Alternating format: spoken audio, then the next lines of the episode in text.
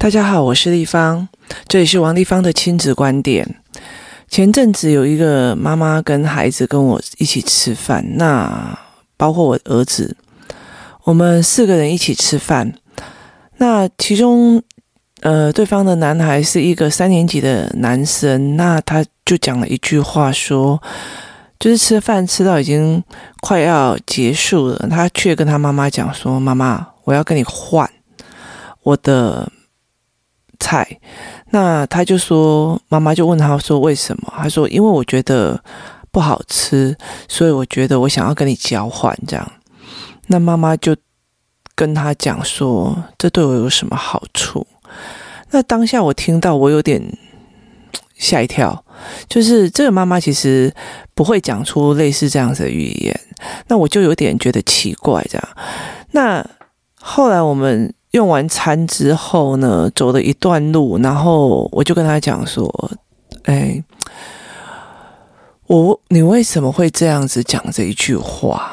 那他就说他吃了一半，不要了就给我。那如果是我，我会怎么说？我通常都会说：如果你吃了一半就给我，那是不是以后你喜欢的女孩不喜欢了，然后也要交给妈妈？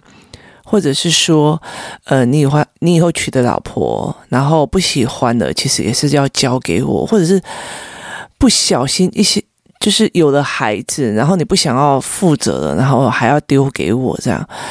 那他就跟我说，其实这件事情是有原因的，就是孩子有跟他讲说，哎，我想要去新开的某一家电动玩具的店。就是复合式咖啡，那那边有你们很多的电动玩具机。那这个妈妈就跟他讲说，我觉得那一家店，呃，看起来好像不是很好，因为就是他摆设的东西好像让妈妈不是很安心，因为有点夜店风这样。那他就问这个孩子说，为什么？那你要告诉我为什么我要让你去，或者是说我为什么要付钱陪你去这样子？那这个孩子就讲了一句话说。因为只要我开心，你就会开心，不是吗？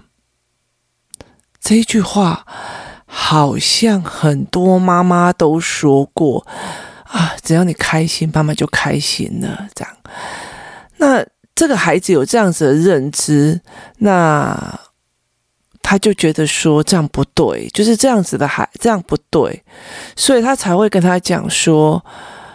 这件事情对我没有任何好处，我为什么会开心？所以不是只要你开心就好，你也要考虑到对我有没有好处。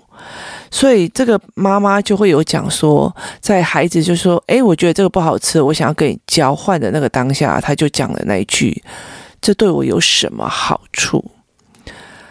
那我就跟他讲一句话说：‘嗯。’就是我们会让孩子所谓承受的自然的后果，包括说哦，这个东西不对，那我们要让他承受自然后果。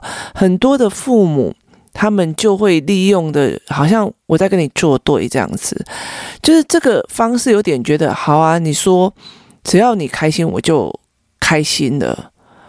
可是我要告诉你，没有这一回事啊！这一件事情你开心了，那我有什么好处？我为什么要开心？所以你才会想要跟他讲说，这有什么好处？对我有什么好处？可是，呃，这样子的说法会导致孩子落入了另外一个认知，就觉得说我妈妈或要一定要对他有好处，他才会愿意帮我。或者是以后如果我妈妈要我协助她，那我也要学说，那对我有什么好处啊？所以他等于是父母他想要达到的目标跟认知与小孩的不太一样。那我就跟他讲说，其实我们在跟孩子对话的过程里面哦，你们看起来好像是我在跟孩子对峙，例如说，哎。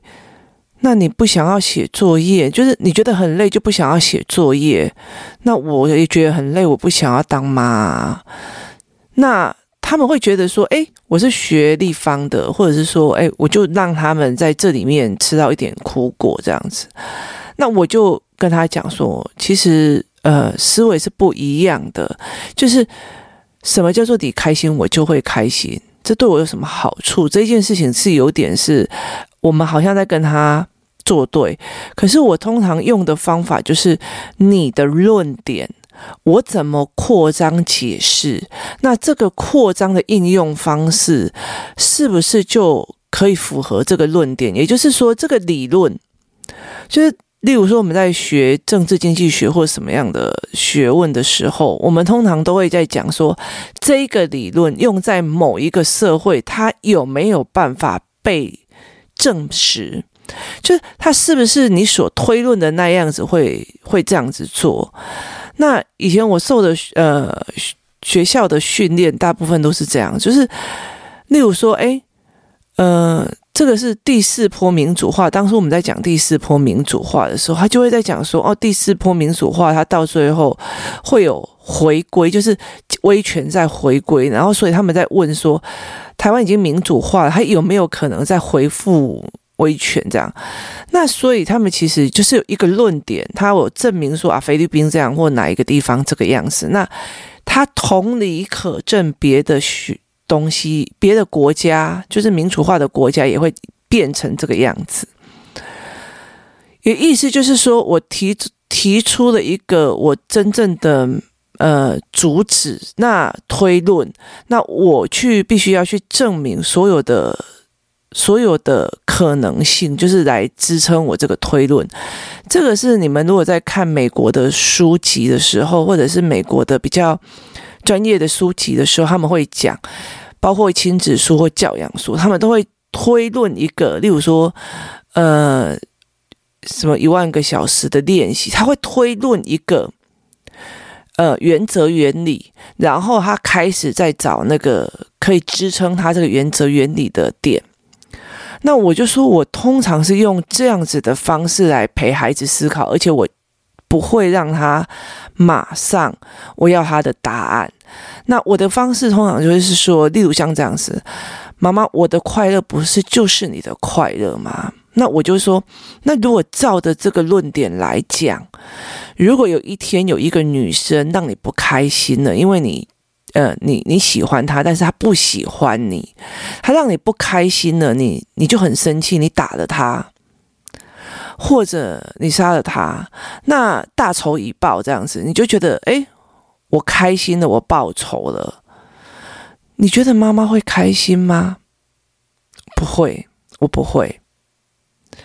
这件事情我没有办法接受，因为我觉得不是你杀，而是你侵害了另外一个人的拒绝权跟生命权。那我也会。问孩子说：“有一个赌博的人，他很想很想去翻身，所以他敲碎了他们家所有的钱，逼他妈妈给他钱。如果妈妈不给他，他就不开心。这个时候，你觉得妈妈应该把家里面所有的钱给这个人去赌博吗？因为小孩开心了，妈妈就开心了。你觉得这个论点适用吗？”那或者我也会跟他讲说，我现在的开心，我现在我想要环游世界，我想要出去玩这样子。可是问题在于是现在有疫情，然后再加上呃。我还有我的责任在，不管是说父母这边的老的，或者是小的家庭里面的责任。那我开心的，我妈应该就开心了。不好意思，那没有这一回事。从小到大，我开心的，我觉得我妈妈不会开心。那所以我会觉得说，这一件事情让我觉得很。好玩的一件事，说我慢慢的才理解出来，工作是有一些妈妈，或者是有一些妈妈在误导，不误解了，不是说误导，是他们误解了所谓的，呃，就是陪孩子去思考一件事情的角度，他们会认为说你讲了这一句话，那我就回的某一句话，然后去毒死你，那你就是受了一个启发。那事实上不是，你必须要他在他。主要的架构里面，就是它的主要架构里面去推论这个样子有没有可能性我会这样做，或那个样子我有没有可能性会这样做？那就在前几天有，嗯，我们有说那个 Andy 教练在跟我们聊篮球课的 Podcast，那很多的孩子每次到工作室，因为他们妈妈有时候在听的时候，他们在旁边，那他就会跟他讲说，哎，他就回来就跟我讲说，立方体，立方体，因为那天我都在讲说我的儿子，然后生气起来，一口气他投了五百颗球。那我儿子的结论是，生气的时候可以有一口气的爆发力，投五百颗球，太赞了。他也跟我讲说，下一次可不可以惹他生气？那很多孩子听了就当真的，就来问我说，是不是生气就一定会变厉害？那我就说，如果同样一个人他生气了，他觉得被人家羞辱，说你怎么那么烂，读书怎么那么差？那他觉得说啊，反正我就是烂啊，你要怎样？他就再也不读书了。跟拜托你，既然说我烂，我一定要有一天拼过你。这两个东西都有气愤，他都有愤怒，但是他怎么想的？他会他会怎么决定了这个人的接下来的思维？所以生气一定变厉害吗？其实我没有会让，我没有让孩子。告诉我答案，但是我反而会问他：如果同样这件事情发生在不同思维的孩子身上，那他们会有什么样的思考模式？接下来又会引到哪一种路上去？那孩子们他们就会慢慢的去自己去思考这一件事情。你只是提供他一个比较另另外的一个面向去推论说这个论点。放在这个地方，或放在这个思维的人身上，他会有没有什么样的不一样的人生？那所以后来我才会慢慢理解一件事情是，其实我们在跟孩子对话的时候，我们会有一个比较大的一个点，就是。你不可以去思维说哦，可能立方之前都会这样讲这一句话，那一句话他会这样子讲。可是事实上，整个后面的思维模式跟角度是不太一样的。这也就是我为什么后来会开 Podcast 的一个很大的原因，是因为。我经营工作室这么多年，或经营游戏团体这么多年，那有很多人会因为我是一个亲子作家，或者是我有开工作室，来看看我在做什么。可是我经历了这么久之后，我才发现他们真的看不懂。那为什么呢？因为我我一直觉得大家都跟我一样是同样的思维，只是例如说，呃，大家都知道。呃，这个论点是怎么做的？可是你们只是不知道要用什么样的教案跟教材来做，所以我就觉得说，那我就提供教案跟教材给你们就好了。那你们应该就知道。那后来我才慢慢知道说，哎，原来每个人的思维模式，或者是很多的父母，大部分都不知道这一些。所以后来我才会开所谓的师资班，我告诉他们我怎么去思考的，我怎么去规划的。那后来我才会慢慢的理解说，哦，你们知道我怎么思考的之后，你们在运用的过程里面，不是拿我的话术去用，而是你们去怎么思维这件事情，那怎么去看这件事，这件事情反而是也是很重要的，所以它必须是一个阶段性的去做这件事情，然后去思维这件事。所以我常常会跟很多的父母在谈哦，我们在跟孩子讲事情的时候，你们看到的或许是我怎么教小孩，或怎么跟孩子说。那最重要的是我怎么去抓住那个主轴。那我不要让孩子觉得说我是在刁他或在盯他。那非常有趣的一件事情，以同理而证，就是。有一次，我儿子他们学校办活动，然后他去他去参加了一个摆摊的活动，这样子，类似是抽奖还是，呃，就是弄球，然后意思就是说你破关了以后，你才可以拿到礼物跟奖品这样子。那我儿子后来，因为我那时候没有过去嘛，我通常都会觉得，我给你一笔预算，你要怎么做，那我就站坐在门口。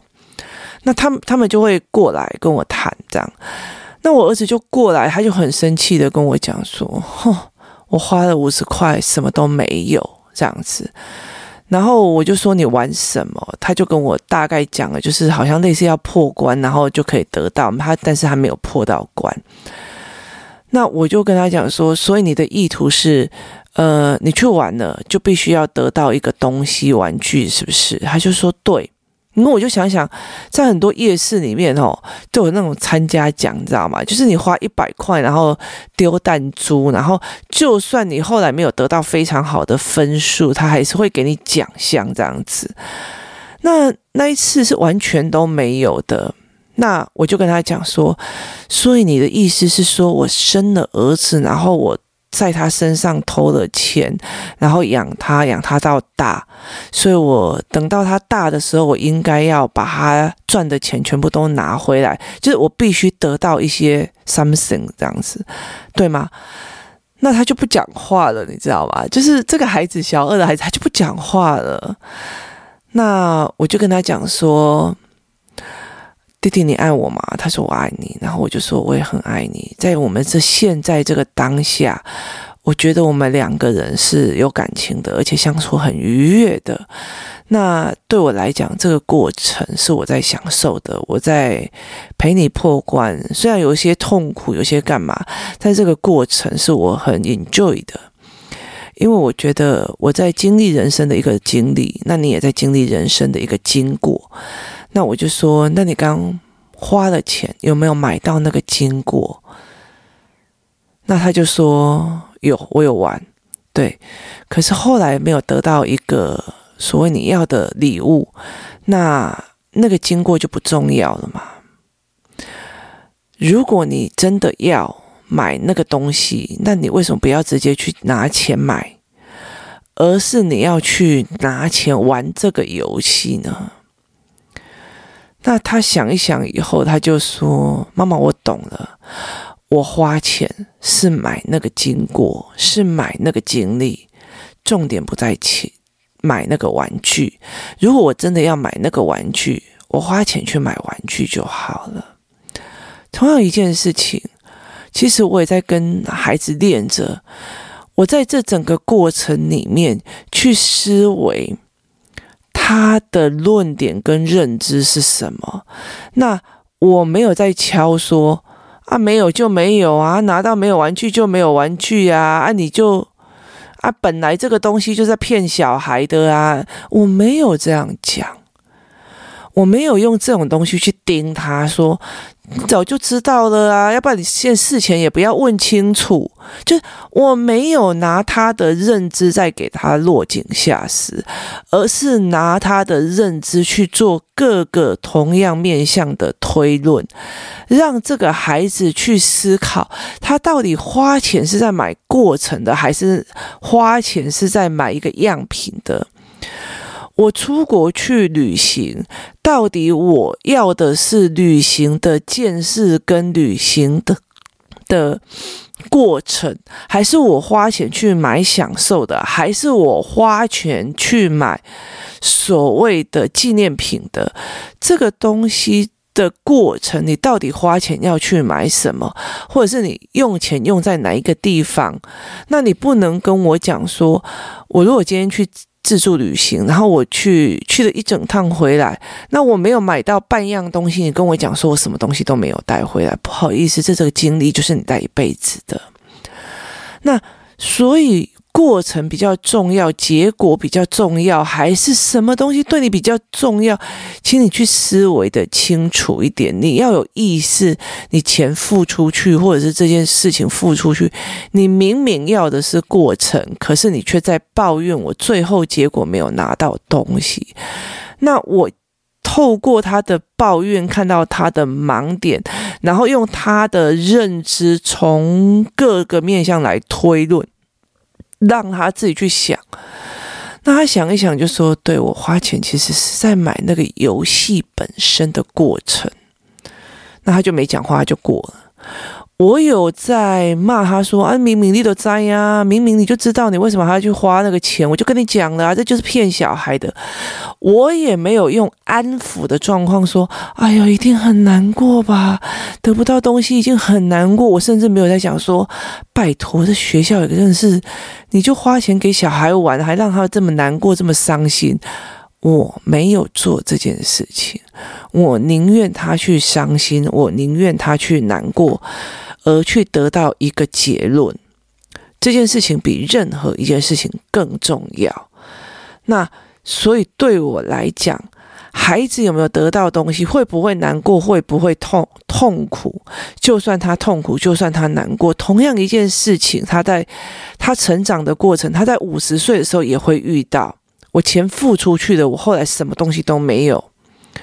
那你有没有抓出一些东西起来？我记得我儿子在很小的时候，他跌倒了。那其实小孩子跌倒是这个样子，他跌倒了，除非是伤很痛，要不然他没有马上哭出来。他会跌倒，看看有没有人来，他会闪很快的眼睛。那我后来就是跌倒了以后，我就会蹲下来。别人如果有人过来说：“还好吗？好可怜哦，有没有受伤？”我跟你讲，他一定会哭得更伤心。那我就会走过去，然后蹲下来说：“下面的风景还好吗？”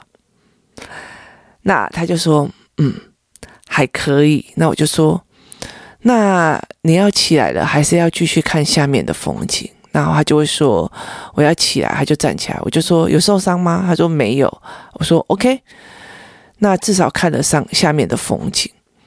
我的意思是在什么？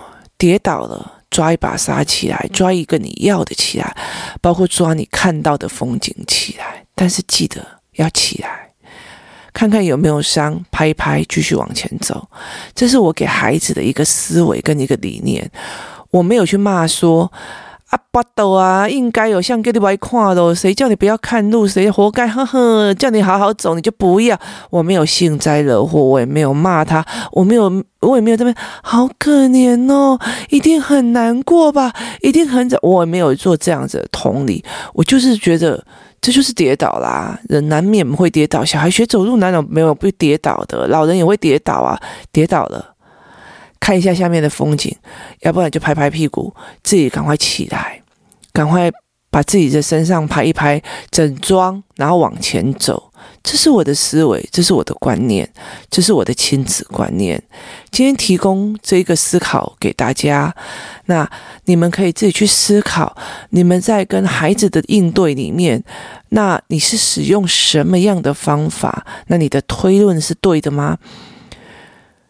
提供你我们的思考，也提供你我们在呃工作室里面的小故事。